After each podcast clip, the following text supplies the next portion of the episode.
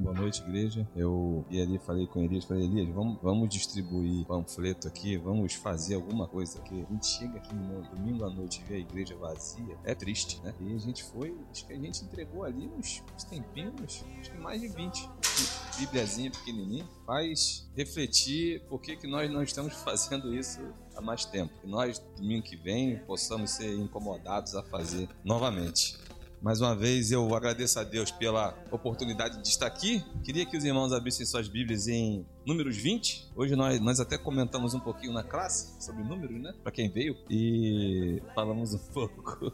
Brincadeira, Mariana, por favor, brincadeira. Falamos um pouco sobre números e que nós reflitamos um pouquinho mais na palavra de Deus aos nossos corações. O texto diz assim, em Números 20, do 2 ao 13: Não havia água para o povo então se ajuntaram contra Moisés e contra Arão e o povo contendeu com Moisés e disseram: Antes tivéssemos perecido quando expiraram nossos irmãos perante o Senhor. Porque trouxestes a congregação do Senhor a este deserto, para que morramos, para que para morrermos aí, nós e os nossos animais? E por que nos fizeste subir do Egito para nos trazer a este mal que não é de cereais, nem de figos, nem de vides, nem de romães, nem de água para beber? Então Moisés e Arão se foram de diante do povo para a porta da tenda da congregação e se lançaram sobre o seu rosto, e a glória do Senhor lhes apareceu. Disse o Senhor a Moisés: Toma o bordão, ajunta o povo, tu e Arão, teu irmão, e diante dele falai a rocha, falai a rocha, e dará a sua água, assim lhe tirareis água da rocha e dareis a beber à congregação e aos seus animais. Então Moisés tomou o bordão de diante do Senhor, como lhe tinha ordenado. Moisés e Arão reuniram o povo de diante da rocha. E Moisés lhe disse: Ouve agora, rebeldes. Porventura faremos sair desta rocha para vós outros? Porventura faremos sair água desta rocha para vós outros? Moisés levantou a mão e feriu a rocha duas vezes com seu bordão. E saíram muita água e bebeu a congregação e seus animais. Mas o Senhor disse a Moisés e a Arão: Visto que não crestes em mim para me santificar de diante dos filhos de Israel, por isso não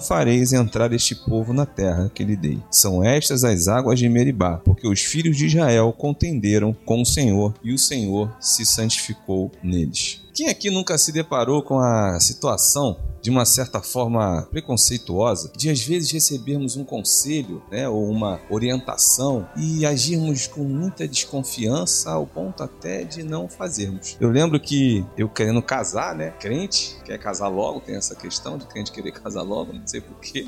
E aí é... eu falei com meu pai, era estagiário, rapaz, tinha dinheiro nem para comer na, na faculdade. Cheguei meu pai, pai, vou casar, vou morar de aluguel com, com Diana, tá tudo certo já, já havia casa aqui dentro mesmo na época. E aí meu pai falou assim: aonde você está com a cabeça? Você é doido? Vai tirar uma menina da casa dela, vai casar com essa menina e vai morar de aluguel? Nenhum preconceito quanto o aluguel, mas pelas minhas condições de não poder arcar nem comigo, eu queria casar, né? E aí eu chorei e falei assim: meu pai não me ama. Era jovem, era um adolescente quase. Adolescente não, 20 anos, né? Eu tinha 20 anos. Era jovem e sem pensar muito e falei: meu pai não me ama, meu pai não quer que eu cresça. Pai, o senhor não quer que eu cresça? Por que o senhor não me dá palavras de incentivo? E aí eu parei, depois do chororô, parei, refleti, falei: realmente, como é que eu vou morar de aluguel e vou comer o quê? Passar de um tempo, eu consegui comprar o nosso, nós conseguimos comprar o nosso terreninho, construir. Depois de quatro anos, nós casamos com, com nossa casa. Logo depois fiquei desempregado e eu me imaginei desempregado e morando de aluguel, como seria a dificuldade. E aí a gente vai amadurecendo com esses conselhos. E depois, antes disso, eu tive um chefe e ele me viu bem chateado naquele dia, e não é comum eu ficar de cara fechada e tal. E ele chegou para mim e falou assim: Marcelo, posso te dar um conselho? Eu falei, claro, você é meu chefe, pode me dar um conselho. Por dentro, né? Pensando. E aí ele falou assim: um palhaço tem que fazer graça mesmo com doença na sua família. Eu olhei para ele assim, jovem, tá me chamando de palhaço? Foi o primeiro sentimento, a primeira coisa que veio na cabeça. Tá me chamando de palhaço? Aí ele, calma, vou te explicar. E aí ele me explicou o porquê que ele estava falando aquilo, né? Que nós não devemos levar os nossos problemas para o trabalho e tal. Com isso, nós vamos amadurecendo e entendendo que alguns conselhos são realmente para bênção, são realmente para que nós, né, principalmente daqueles que nos amam, para que nós cresçamos. Com isso, nós vamos entendendo que temos, graças a Deus, pessoas que nos amam e nos orientam a fazer o que é certo. Só que nem sempre isso vem com uma explicação. Só que nem sempre essa pessoa vai de cara falar para você não faça isso, principalmente os mais antigos, né? O pai tinha certeza que, que, que, queria né, o bem do filho, ele falava não faz isso, mas não explicava por que, que ele não quer, por que, que ele não queria que o filho fizesse aquilo. Com todo o amor do mundo, ele tentava gerir, e, e aí eu um, dei um exemplo aqui, meu pai só falou, você é maluco? E ponto. E não falou, olha, filho, senta aqui. Isso, isso. Não tinha essa, né? Não tinha essa cultura da conversa, não tinha essa. Aliás, em muitos lares acontece da mesma forma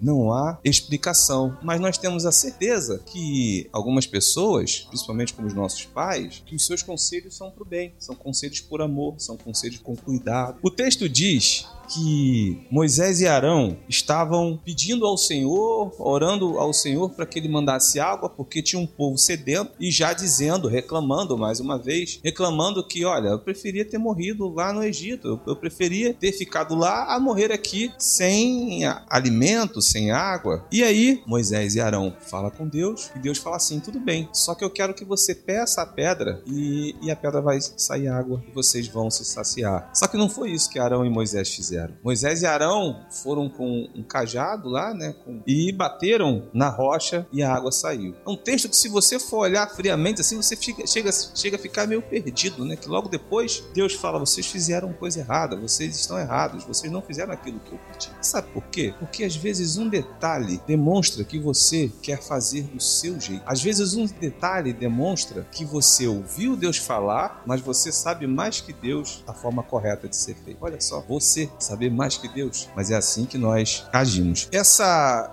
eu estudando um pouquinho, tem um teólogo chamado Wen, Henry, me perdoem a, a pronúncia, Jonathan, se você souber, me avisa. O Henry Wisber, é isso? Wisber. De repente eu estou falando tão ruim que você nem sabe quem é. é. Ele é muito citado em alguns textos do Nicodemos, do, mas eu vou te passar depois que eu, eu devo estar falando errado a pronúncia do teólogo. É, e esse teólogo, ele fala, né, comentando sobre esse texto, ele diz que esse texto aponta para Cristo. Por quê? Em Êxodo 17, Cristo sim, Deus sim fala para que a pedra fosse ferida. Em Êxodo 17, deixa eu ver se eu, se eu anotei aqui. Êxodo 17, não anotei o versículo, mas é pequeno, vocês vão conseguir ver. Também tem lá, só que aí Deus fala que a pedra seja ferida, e essa pedra é ferida e a água é jorrada. E agora, quando ele fala para a pedra, quando ele fala para Moisés e Arão, para eles não mais baterem na pedra, eles falam não precisa mais, o sacrifício já foi feito, a pedra já foi ferida, já é uma corrente de água. Tanto que inúmeras vezes na palavra de Deus, Cristo é referenciado sobre a rocha. Números 20 e 13 contrasta com Êxodo 17. Deus manda Moisés ferir a rocha em Êxodo, apontando para Cristo. A rocha, conforme lá em 1 Coríntios 17:6, né? A rocha, conforme diz lá em 1 Coríntios 10:4, e a água viva, conforme diz lá em João 4:13 a 14. Além disso, o bordão utilizado em Êxodo 17 foi do sacerdote. E aí o, o texto remetia a Êxodo apenas 17, só que Êxodo 17 fala assim: a mesma, o mesmo bordão que você feriu a, o rio, você utiliza para quebrar a rocha. E aí você vai lá, vamos ver se realmente é do sacerdote. O mesmo bordão que você usou para virar serpente, agora em, em 7, em Êxodo 7,15, o mesmo bordão que você usou para. Agora você fere o rio. Aí você chega lá no bordão que ele feriu, a ser, que ele que transformou em serpente, é o bordão do sacerdote, apontando para o sumo sacerdote Cristo. Então a primeira vez que a pedra foi quebrada, né, em Êxodo de 17 está ali sendo apontado para Cristo, a rocha com água viva abundante. E quando ele, Deus, chega para Moisés e Arão e fala: Olha, agora você não precisa mais quebrar a rocha, agora você só pede a rocha, só fala que a água vai sair. E eles quebram a rocha, tirando aquilo que Deus queria fazer, que era o simbolismo, apontando para Cristo que estaria por vir. Então, às vezes, Deus faz essas coisas conosco e nós queremos saber de tudo, né? Nós queremos, mas por que, que eu vou só pedir para a rocha sair água? Por que, que eu não posso quebrar igual eu quebrei da outra vez, da outra vez? O tema da nossa mensagem de hoje é os detalhes fazem a diferença. O pedido nem sempre vai ser explicado e nós fazermos é consequência de quê em nossas vidas? É, você fazer algo que Deus pediu sem querer saber onde vai chegar, porque você sabe que Deus é Deus e Ele quer o melhor para sua vida, é fé. Aquilo que Deus quer que façamos nem sempre vai ser explicado. O mínimo que você tem a fazer é igual àquilo que Ele está pedindo. Imagina Moisés. Moisés, um homem que lá em Números 3 fala que não há homem manso como Moisés, um homem calmo, um homem tranquilo, um homem que Deus falava com ele face a face, um homem que entre nós seria um, como a Simone falou hoje, um puritano altíssimo, alto grau, um homem abençoado, maravilhoso. No entanto, Moisés também falhou quando recebeu uma missão e por algum momento o texto demonstra também uma certa soberba dele. Porque quando ele vai quebrar a rocha, ele primeiro chama os outros, as outras pessoas pessoas de. Cadê o texto? Números 20, 10. Moisés e Arão reuniram o povo diante da rocha e Moisés lhe disse: Ouve agora, rebeldes, porventura faremos sair água desta rocha para vós outros? E eles quebram a rocha e sai água. Ele, aí você fala assim, Marcelo, mas aí ele faz uma pergunta. É como se ele realmente não acreditasse que sairia água da rocha. E da mesma forma, chamando todos de rebeldes. E ele só aponta para ele e Arão. Ele não fala para ele não fala de Deus. E aí Deus vai e fala: olha, visto que não crestes em mim, e aí é um exemplo da questão, do questionamento que eles fazem, visto que não crestes em mim, porque se eles tivessem crido em Deus, eles iam lá, por mais que eles tivessem feito de forma diversa, né? Quebrando ao invés de, de pedindo que a água saísse, eles falam: vamos quebrar a rocha agora e vai sair água para vocês. Mas não, eles fazem uma pergunta pro povo, só que eles quebram a rocha e a água sai, porque Deus não vai deixar de fazer porque você errou. Só que tem uma coisa: o rumo da história muda. O rumo da tua história muda não porque Deus quer que, que mude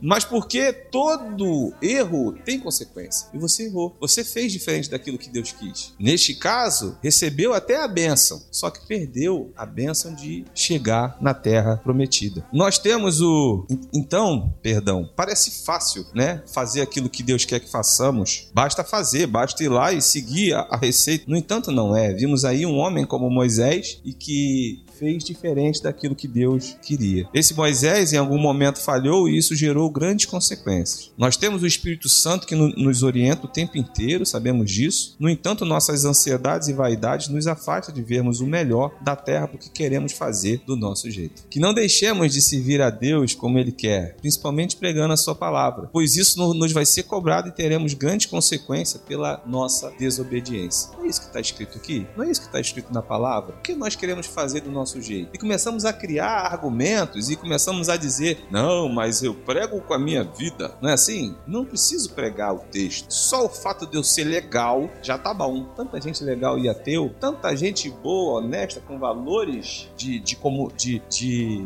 valores éticos maravilhosos. O próprio jovem rico que não seguiu a Deus porque se deixou levar pela riqueza. Porque nós fazemos diferente daquilo que Deus quer que façamos. Fazer do nosso jeito não é liberdade para Deus, mas rebeldia. Estamos vivendo num momento onde todo mundo quer ser, né, quer viver liberdade. Eu quero viver a liberdade. A própria Constituição dos Estados Unidos diz isso, que temos que ser libertos para fazer aquilo que desejamos. Bom, queremos viver liberdade, só que não sabemos que a nossa liberdade, que toda liberdade requer restrições restrições. Quer ver? Quero emagrecer. O que eu tenho que fazer? Restrições. Quero namorar. Arrumar uma namorada. Tem que fazer o quê? Tomar mais banho, botar mais perfume ou tomar mais banho. Isso é só, isso é só uma brincadeira, tá, gente? Tomar mais banho. Tá? Sempre gostei de banho. Quero arrumar um emprego. Preciso estudar. Quero passar numa prova. Preciso estudar. Quero ter melhores salários. Preciso, de alguma forma, aumentar o meu conhecimento para isso. Isso me exige o quê? Restrições. Eu tenho liberdade sim para fazer algo. Só que esse, essa liberdade, ela sempre se resumirá em restrições. Imagina você, uma comunidade LGBT. Um deles aceitam Jesus, aceita Jesus. Só que ele não quer deixar de participar, porque ele agora, como ele está convertido, ele quer que as outras pessoas também sintam o que ele sente. Ele quer que as outras pessoas vivam o que ele vive. E ele fala: vou continuar aqui. Eu tenho palavra na mesa, eu vou continuar aqui. Você acha que ele vai ser bem aceito pela comunidade? Você acha que não vão chegar um momento, não vai chegar um momento que vão chegar para ele, olha, isso de forma educada, né? Olha, infelizmente você não pode mais participar porque você já não tem os mesmos pensamentos que nós. Mas cadê a?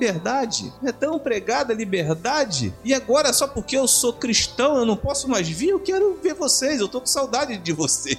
Por quê? Porque toda comunidade, porque todo lugar, porque tudo que você frequenta, de certa forma, é exigido algum tipo de restrição. Te colocam no grupo WhatsApp nada aquele grupo que as informações chegam rápido e que você já queria participar há muito tempo. Só que fala lá, olha, se você postar isso, se você postar aquilo, se você, você vai ser abolido do grupo. Você vai postar? Duvido, porque você não quer sair do grupo. E porque na casa de Deus, quando chamam a sua atenção, quando fala qualquer coisa sobre você, quando chegam para você, irmão, vamos, vem cá, a gente pode conversar sobre isso? Não ficou bem a sua fala, não ficou legal essa questão. Você quer logo sair, você quer logo abandonar, quer logo largar. Por que com Deus a gente quer agir diferente? Porque Deus passa a mão pela cabeça? Não passa, não, hein? Deus age diferente também com a gente. Deus também nos pune.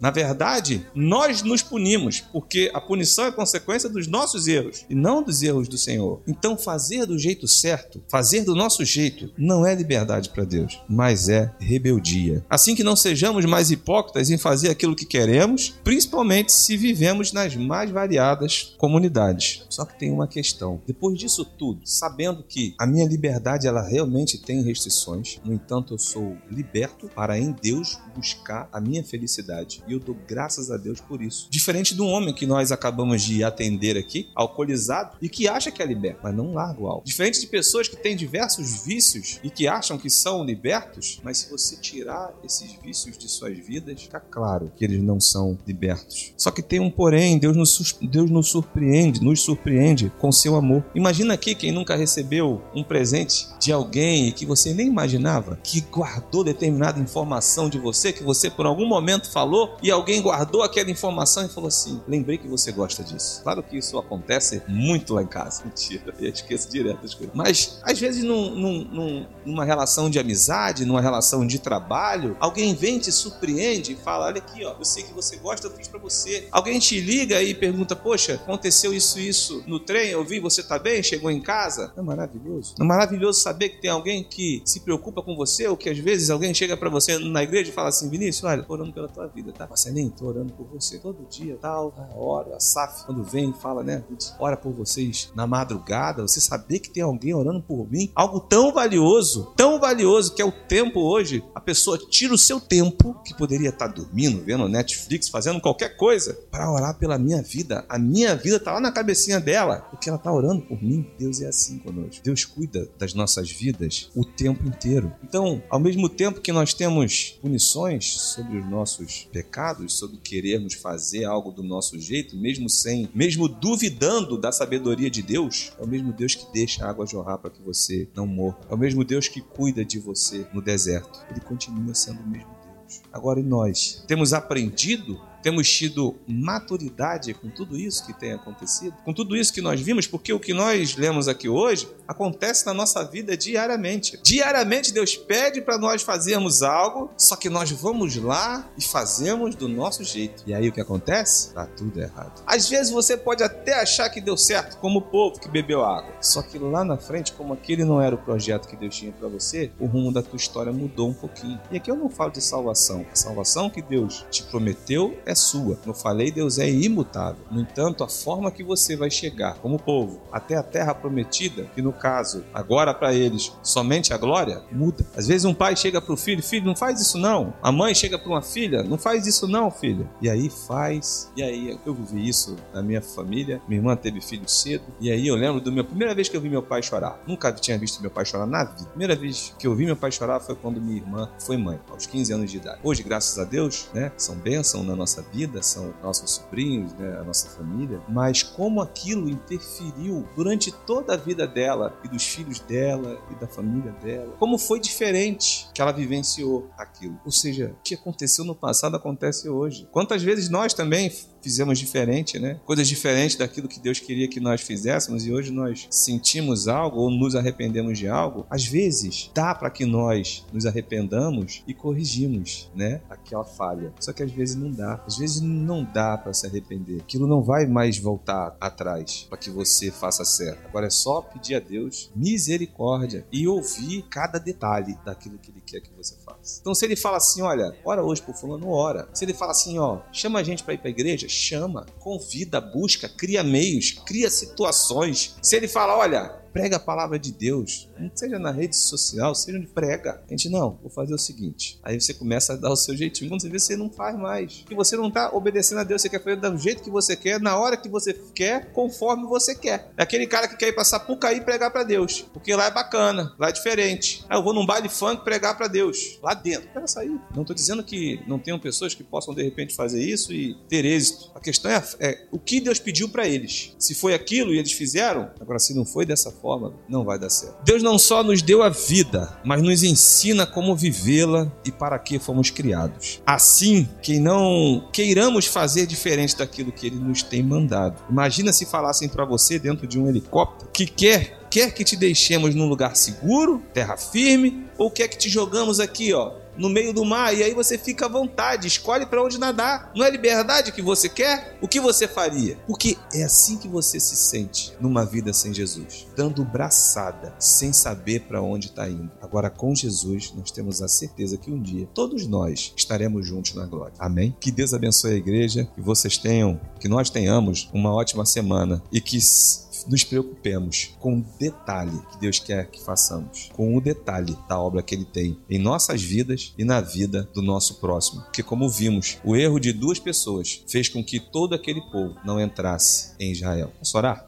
Deus, muito obrigado, Pai, por ter falado conosco através dos cânticos, através da tua mensagem. Muito obrigado por essa igreja, Pai, que está aqui firme, pregando a tua palavra, adorando, pessoas aqui fazendo a liturgia, Senhor, para ti, pessoas aqui tocando instrumentos para o Senhor, pessoas aqui vindo adorar, fazer o culto ao Senhor. Obrigado, Pai, porque o Senhor tens cuidado das nossas vidas. Obrigado, Pai, porque sabemos que isso é fruto não da nossa dedicação, mas fruto do teu amor. Sabemos que isso é fruto do teu cuidado, porque o Senhor quer que tenhamos uma vida de acordo com o teu querer. Esteja conosco nessa semana, esteja com a liderança dessa igreja, o nosso pastor, os presbíteros, os diáconos, os seus familiares, esteja com a vida de cada família que se representa aqui, aqueles que não puderam vir, que essa igreja, Pai, possa crescer também em almas nesse bairro, Senhor. Que essa igreja também possa, Pai, que pessoas possam entrar nessa igreja, ouvir a tua palavra, Pai, que é verdadeira e se sintam à vontade aqui. Em nome de Jesus. É o que te pedimos e te agradecemos. Obrigado por tudo. Amém, Pai.